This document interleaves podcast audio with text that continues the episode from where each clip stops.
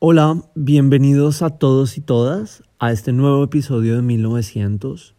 Hoy tenemos un invitado de lujo, David Pérez Piñero, quien es el vicepresidente de Sostenibilidad y Asuntos Públicos de Cabify. Con David hablamos sobre la necesidad de que el sector empresarial vea la responsabilidad social más como parte de una estrategia, una apuesta de crecimiento de negocio y menos como un acto filantrópico o de acción social. David nos habló del futuro de la movilidad en las ciudades, de los cambios que ya empiezan a darse en medio de los retos que tenemos como sociedad a raíz de la llegada de COVID-19 y de las acciones que desde Cabify se están tomando para sumarse al cambio y hacer la diferencia. Aquí empieza este nuevo episodio de 1900. Y quería pues, iniciar la entrevista preguntándote ¿por qué la sostenibilidad? Porque habiendo tantas disciplinas en el mundo y tantas profesiones y cosas y oficios por hacer, ¿por qué tú te dedicaste a esto? Vale, bueno, yo empecé carrera profesional en el sector asegurador financiero, en un holding asegurador, seguro te, suena Mafre. Y bueno, empecé dentro de, la dirección de recursos humanos, de, siempre me ha llamado la atención la gestión de personas. Y bueno, mis primeros años estuvieron dedicados ahí, entre parte de mis funciones, pues yo era eh, la persona de enlace para los temas de sostenibilidad de la parte interna, ¿no? del stakeholder eh, empleados. Y bueno, pues poco a poco fui entendiendo directamente que, oye, me hacía sentir bastante bien dedicar mi tiempo de trabajo a ver cómo las organizaciones empresariales, en este caso la mía, tenía capacidad de tener un impacto, de ser un agente de cambio real, pues bueno, en los distintos países donde había operación.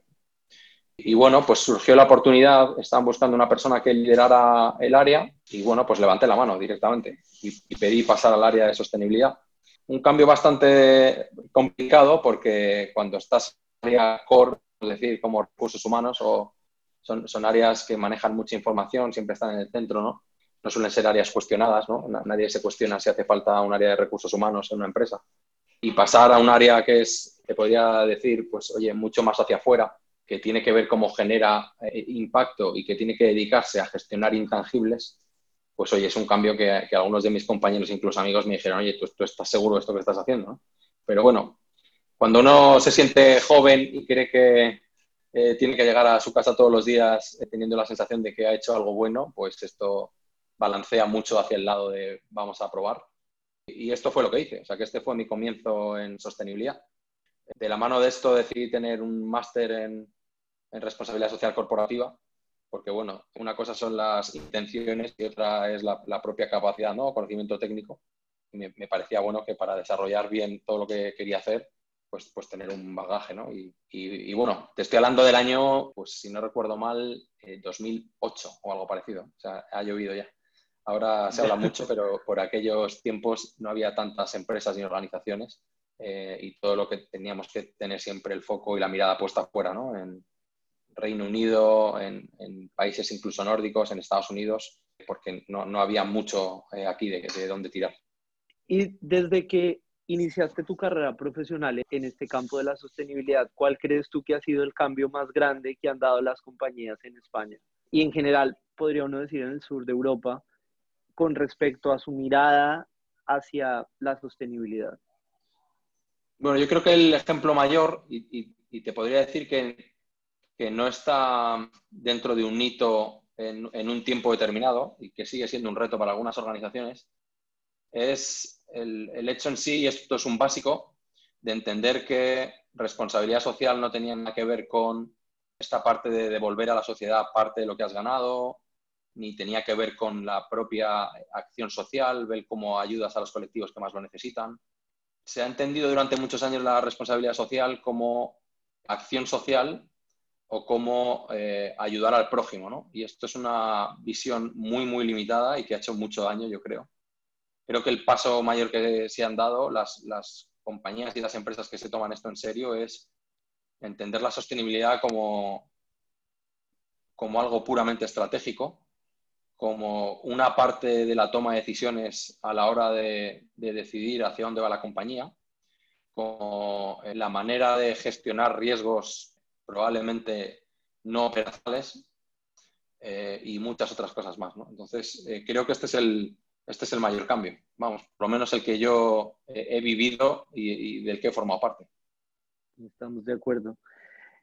Tú trabajas para una compañía que funciona a través de los canales e-commerce y cuando uno se pone a ver o a leer mucho sobre e-commerce, hay mucha gente que critica esos nuevos canales y los pone un poco en contraposición con con la sostenibilidad. O sea, hacen parecer que eh, los canales electrónicos y la sostenibilidad son dos cosas que no van de la mano, pero uno ve que son dos tendencias que cada vez están más presentes dentro de las compañías. ¿Tú cómo ves eso? ¿Cómo una compañía puede armonizar la sostenibilidad y los canales electrónicos y las puede poner en función de cumplir unos objetivos que te trazas como compañía y no como dos antagonistas? Bueno, yo te diría que en nuestro caso ahora mismo en Cabify, separar una cosa de la otra es bastante difícil. Creo que tener una base tecnológica importante hoy en día ayuda más que limita. Cosas que entremos a debatir, las tendencias sociales que están generando el que nos hayamos eh, vuelto, ¿cómo te diría, no? Dueños y, señores de la inmediatez, ¿no? Que lo querramos todo ahora, que preferimos que vengan a buscarnos y que preferimos que nos traigan las cosas antes que ir a buscarlas, ¿no? este es probablemente un reto de nuestra sociedad actual que, habrá que limitar o habrá que ver hacia dónde va, porque, porque puede generar tendencias sociales un poco complejas. Pero yo creo que eh, tener una base tecnológica y que la tecnología sea el centro para la toma de decisiones puede ayudar muchísimo. Y, y, te pongo varios ejemplos que tienen que ver puramente con movilidad. Poner a disposición de los gobiernos o de las personas que tienen responsabilidad en las ciudades cómo, o, incluso de las propias empresas, ¿no? cómo se están moviendo los ciudadanos, cómo es la movilidad en las ciudades, cuáles son los riesgos y los retos que hay en esa movilidad. Y decirle a una empresa cómo se están moviendo sus empleados y si realmente le importa la importancia que hay detrás de eso para tomar decisiones que ayuden, es para mí muy sostenibilidad. Ser capaces de llevar a zonas que tenemos identificadas en ciudades servicios específicos donde, por ejemplo, el transporte público no es seguro o el transporte público tiene mucha limitación, a través de la tecnología son servicios que ayudan a ciertos colectivos y, que, enganchan también. En el caso de Cabify no, hay que pensar, Nacho, que, tenemos la misión eh, como empresa de, ver cómo somos capaces de mejorar la vida en las ciudades. en, un modelo de ciudad que tenemos ahora mismo, que, yo creo que es un modelo bastante contraproducente, ¿no? Un modelo que, lleva a una, movilidad de todo el mundo en una franja horaria en particular, que eh, genera pérdidas de tiempo, que genera temas importantes de contaminación y que, que, no está resolviendo un problema, ¿no? Y es que las ciudades realmente deberían estar pensadas más para las personas que, que para los vehículos en sí. Y no parece que tenga mucho sentido que cada uno se acerque al centro de la ciudad o se traslade a su puesto de trabajo o a su ocio o a almorzar todos los días con su coche particular él solo. Esto parece que es un modelo bastante caduco y que aquí hay que trabajar desde la tecnología, que te lo permite ahora mucho, en, modelos que sean mucho más sostenibles. Claro. Esta crisis que estamos viviendo, que es una crisis sanitaria que ha ido muy en contra de la confianza que teníamos como especie para andar libremente por, las ciudades. La gente hoy tiene más miedo y eso ha llevado a que haya un cambio en el, en el comportamiento y en los patrones de la movilidad. Puede ser muy prematuro uno decir eso cuando apenas llevamos unas semanas de esto, pero uno ve que, por ejemplo, en países como China, el aumento del consumir coches particulares otra vez parece ser como una tendencia y una realidad que le pueda garantizar seguridad a las personas en un momento como esto, pero también sabemos que eso no es sostenible. ¿Tú cómo ves esto? Pues mira, te diría que hay un reto aquí bastante importante. Estoy bastante de acuerdo en lo que dices, es decir, aquí probablemente el, medio de transporte o la movilidad que más eh, va a sufrir en las próximas semanas o meses es el transporte público. Nos estamos encontrando con un reto donde estamos anteponiendo la seguridad personal de cada, de cada uno de los ciudadanos a una pandemia que, ahora mismo es difícil de controlar y hasta que no haya una solución sabemos que la mayor prevención es la separación, es decir, eh, los, medios preventivos y, la separación entre personas para evitar contagios. Entonces, ¿qué hacer? El, posicionamiento yo creo que es el, más útil y donde creo que la sostenibilidad eh, eh, va a coger un eje central aquí, es que debemos entender la movilidad o, las opciones de movilidad como un mobility as a service. ¿no? Te diría que como lo llevamos difundiendo desde Cabify desde hace un par de años, más o menos. ¿Qué quiere decir esto? Pues que tenemos que empezar a movernos de una forma más inteligente, que la recomendación tanto de gobiernos como de empresas tiene que ser que en la medida de lo posible aquellas personas que puedan trasladarse en distancias cortas, la mejor manera de trasladarse ahora mismo es caminando y esta es la, forma más sostenible y, la que hay que defender. En Cabify estamos ahora mismo eh, viendo también desarrollos desde hace como unos seis meses antes de que ocurriera todo eso, de cómo a través de la propia aplicación poder recomendarle al ciudadano, mire, usted quiere solicitar un coche, pero me está diciendo que va a 350 metros del punto donde está. Eh, hay 18 grados en su ciudad y es un momento perfecto para que ese, mi recomendación como Cabify es que usted camine. Si no quiere, yo le doy la alternativa, por supuesto, pero esta es mi recomendación. Después entran eh, distintas variables de micromovilidad, que creo que, que, también van a coger peso en estas semanas y en estos meses y que a lo mejor eh, han venido para quedarse finalmente y es, bueno, hay alternativas eh, que, habrá que ver cómo se regulan ¿no? y cómo tienen que ver con la circulación, pero tienes patinetes, tienes bicicletas, eh, hay bicicletas eléctricas, tienes motos eléctricas en muchas ciudades y, estas son recomendaciones que también hacemos ¿no? a los ciudadanos, ¿no? que son medios para, para, poder ir, que, bueno, que están funcionando muy bien. Y por último, pues bueno, ahora mismo las recomendaciones son o bien coche particular, o bien taxi, o bien VTC, es decir, alternativas donde no haya mucha gente, donde puedas compartir el vehículo con una o dos personas, que dentro de los cálculos que hacemos nosotros también son bastante más beneficiosos que el propio coche particular, ¿no? Por el hecho de que un, único coche se va compartiendo con varias personas, ¿no? y, son vehículos que además por la pura tecnología, pues oye, van dejando un cliente cogiendo otro, dejando un cliente cogiendo otro, ¿no? Y, no, ocupan espacio público dentro de las ciudades. Se están viendo, no sé si estáis al día, pero se están viendo bastantes movimientos. Vienen, vienen del este, evidentemente, pero que se están aplicando en Europa también. Eh, movimientos de las propias ciudades que tienen que ver con la arquitectura. Oye, más zonas peatonales, más ensanchamientos de acera. Es decir, creo que, aun siendo un reto que habrá que ver cómo nivelamos esto con el transporte público, que evidentemente es una, es una fórmula perfecta ¿no? para moverse por la ciudad, pero, pero que de momento hay que buscar alternativas que no tengan un impacto muy, muy directo ¿no? en eso. Y ahí las áreas de sostenibilidad de las entidades, incluso las áreas de gestión pública que tienen que ver con la sostenibilidad en, los gobiernos y en las municipalidades, creo que tienen un papel muy importante ¿no? para buscar modelos y alternativas mucho mejores. Yo creo que esto que ha ocurrido viene a acelerar un modelo de movilidad que esperemos que venga para quedarse. Claro, entonces eres positivo, podría decir uno, en, el sentido de pensar que esta crisis que empezó siendo una crisis sanitaria, que hoy se vuelve una crisis más económica y que plantea muchos retos para las compañías, ¿va a acelerar la sostenibilidad o va a, por decirlo de esta manera, a frenar un poco esos planes que tenían las compañías por ver de cierta manera un poco disminuido sus recursos en este momento. Como, ¿Tú qué piensas de eso? ¿Crees que las empresas se van a mover y se van a volcar hacia modelos mucho más sostenibles? O, digamos, va a retrasar lo que parecía inevitable y es que las compañías poco a poco iban entendiendo la necesidad de transitar hacia la sostenibilidad? Pues mira, eh, soy, bastante positivo en este sentido. Tal vez probablemente por la realidad que viva y por organizaciones que conozca, ¿no? Pero aquí siempre va a haber dos velocidades, ¿no? O incluso dos maneras de verlo.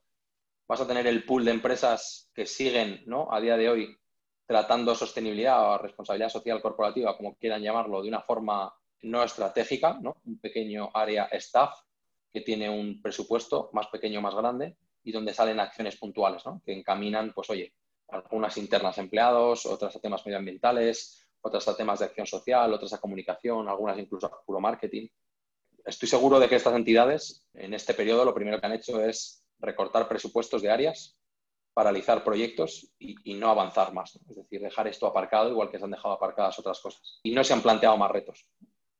Eh, y luego tienes el pool de empresas que, como te decía, estamos entendiendo la sostenibilidad como algo estratégico. No, te voy a decir la palabra manida de que esto está en el ADN de muchas de ellas, porque, porque suena muy manido y además no me gusta utilizar esa frase, pero sí que han hecho el ejercicio de entender que tienen un papel de responsabilidad como agentes sociales. ¿no? Y esto que casi para las grandes empresas tendría que ser una práctica obligatoriedad, ¿no? porque son empresas que son pocas pero muy grandes y que tienen mucha capacidad de mover cosas.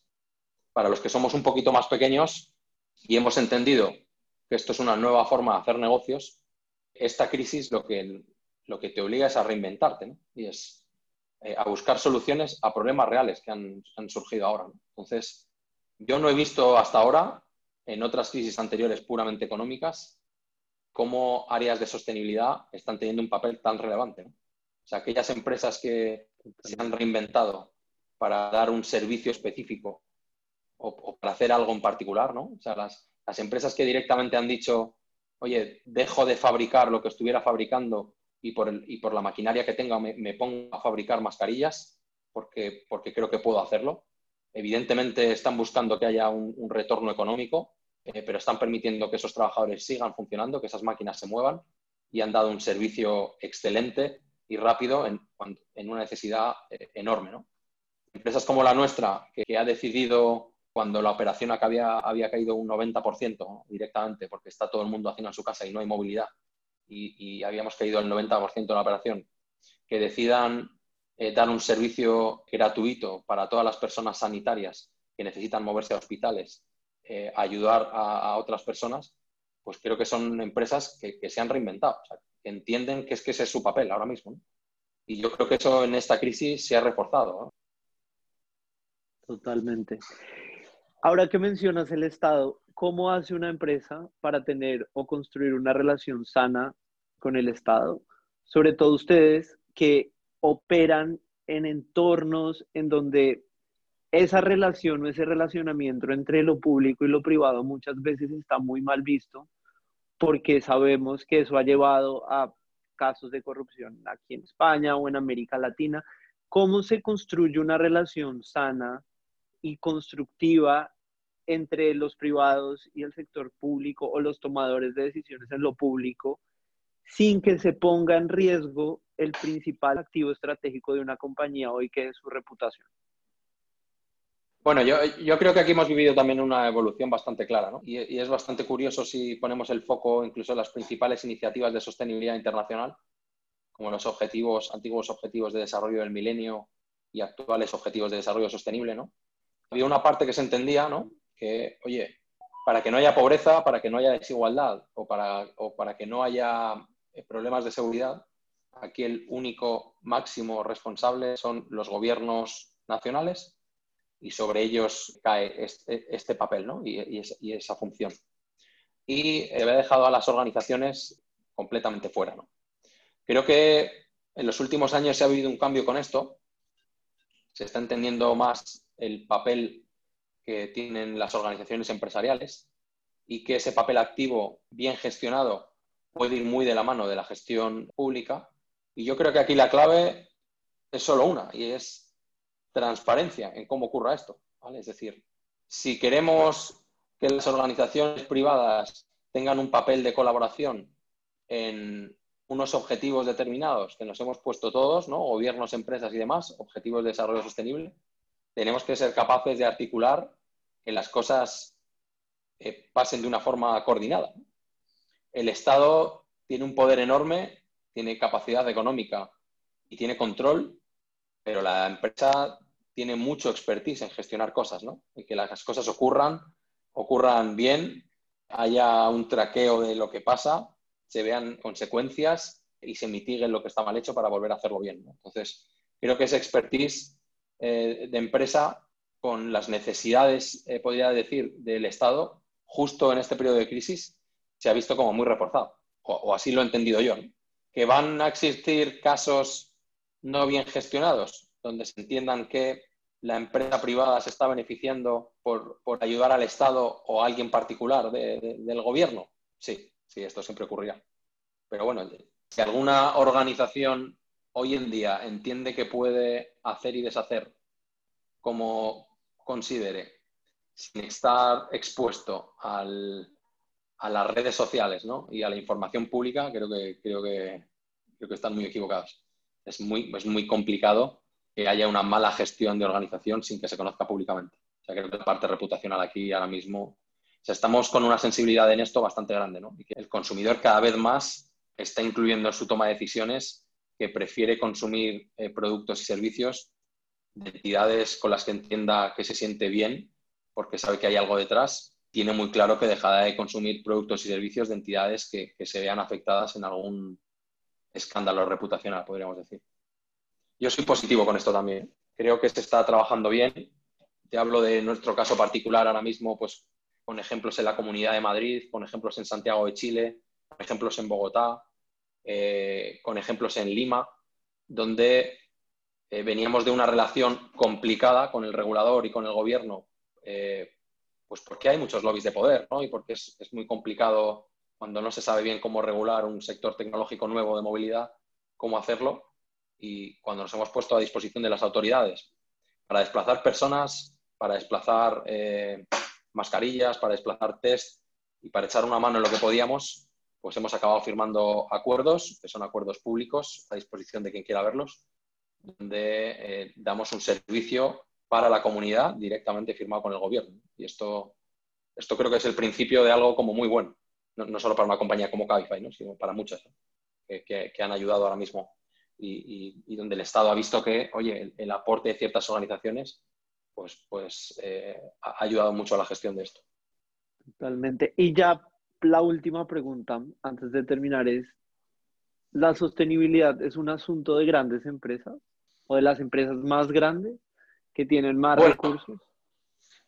O sea, yo, yo, lo que te diría, fíjate, eh, siempre poniendo el carácter en la voluntariedad de esto, porque si no tendría que ser otra cosa, creo que hacia dónde va la tendencia en sostenibilidad para las grandes empresas es hacia prácticamente una obligación, ¿no? Va a ser muy difícil que un consumidor final entienda bien el valor de una gran empresa si no hay detrás un, un, aporte real como, como, agente de valor. ¿no? Es decir, si, si, no hay detrás una misión y una visión de empresa acorde con la realidad donde esté operando. Si pensamos todos en las grandes empresas, ninguno aceptaríamos hoy en día que hubiera una gran, gran empresa solo preocupada en ganar dinero. Esto, esto creo que no existe. ¿no? Respecto a tu pregunta realmente, eh, te diría que no. Es más, creo que cada vez son más las pequeñas empresas, los pequeños proyectos que surgen, que tienen foco principalmente ¿no? en, eso, en, en, tener un papel activo real ¿no? y, en, hacer que las cosas ocurran y ocurran bien, que están funcionando maravillosamente bien. O sea que esto, no, yo, creo que esto es, es de todos. Lo, que pasa que sí es cierto que aunque dentro de los tejidos empresariales las grandes empresas sean un porcentaje pequeño, ¿no? Aquí en España son el 4%, si no recuerdo mal, sí son capaces de, marcar tendencias, ¿no? Y sí son capaces de marcar velocidades. Y tienen redes muy grandes y, y cogen a muchas pequeñas y medianas empresas dentro de su eh, cadena de proveedores y las que no son proveedoras son clientas, ¿no? Entonces, sí que tienen la capacidad de, de marcar una velocidad determinada importante, ¿no? Y es, y es bueno que entre ellas pues haya una rivalidad de, de ver quién está liderando esto quién es la energética que es más sostenible, quién es la oil and gas que es más sostenible, quién es la constructora que es más sostenible o quién es la, el banco financiero que es más sostenible, ¿no? que, que, pone más el foco en estos temas.